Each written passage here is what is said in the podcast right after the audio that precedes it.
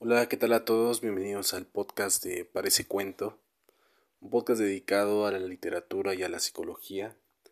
Hoy hablaremos acerca de la tragedia y de esta fabulosa capacidad del ser humano para crear historias de cualquier tipo ante hechos de diferente índole.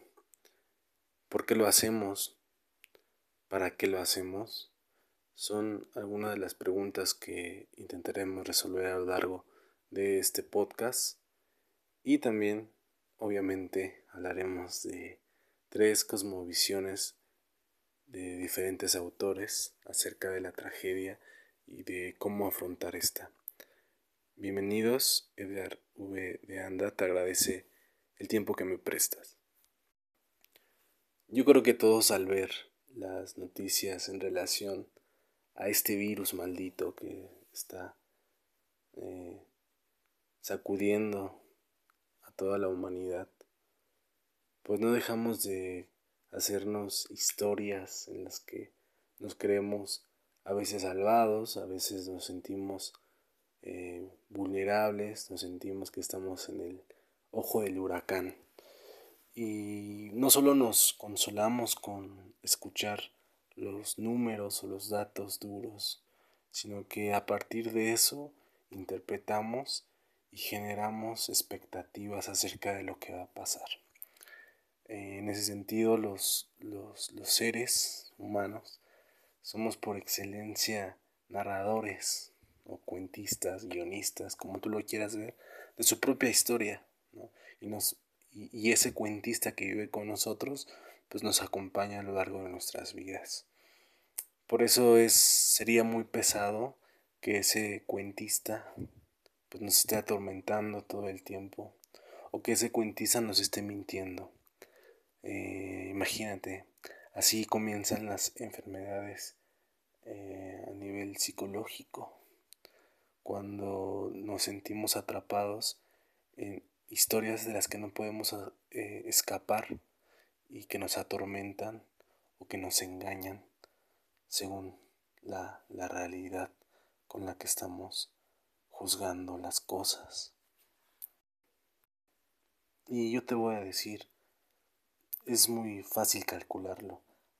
No solamente va a haber cambios a nivel económico, político, en seguridad, en, en las cuestiones de salud, sino también a nivel psicológico.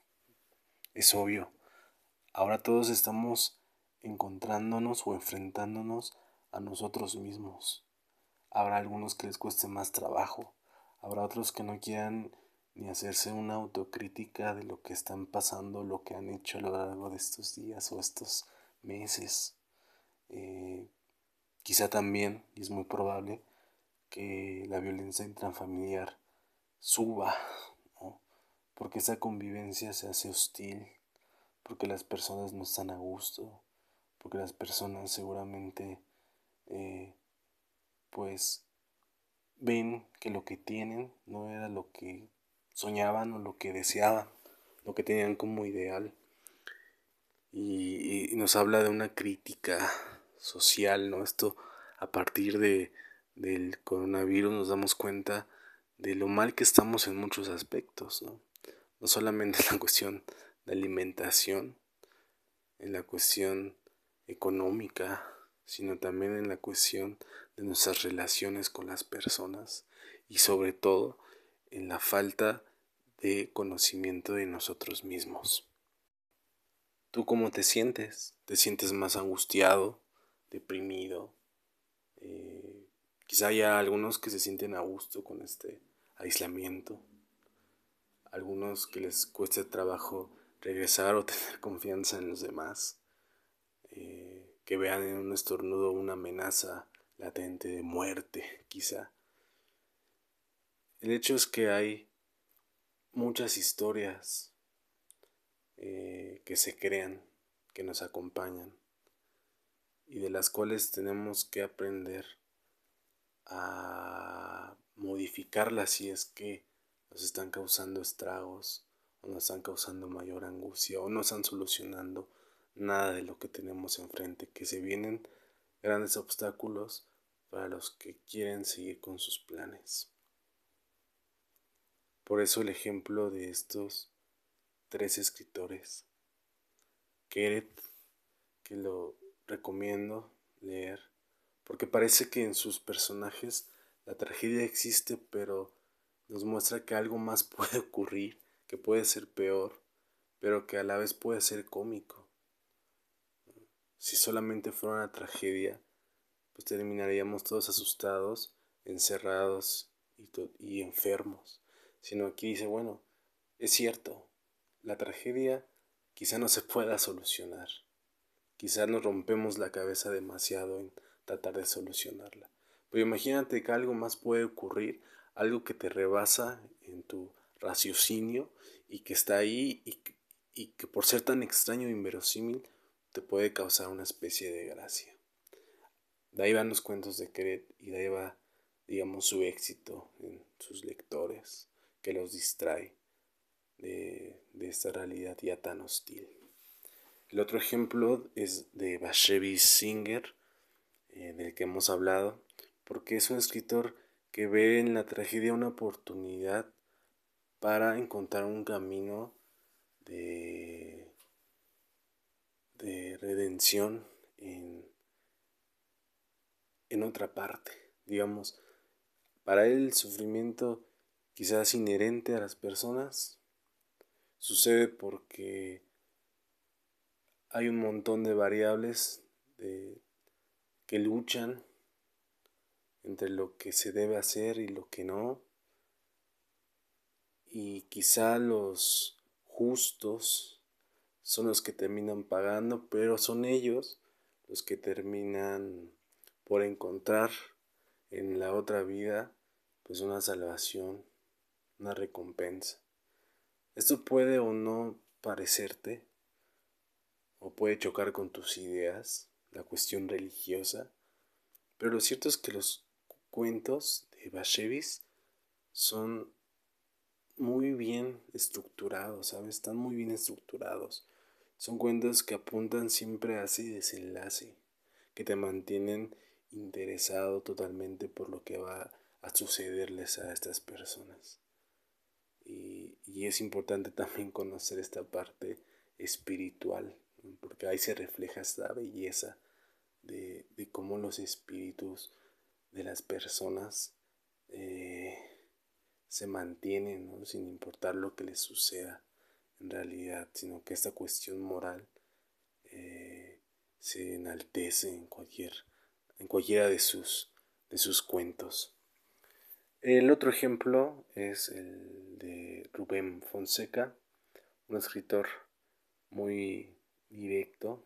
Si tú estás buscando leer algo eh, que plasme quizá la realidad sin tanta subjetividad, ¿sabes?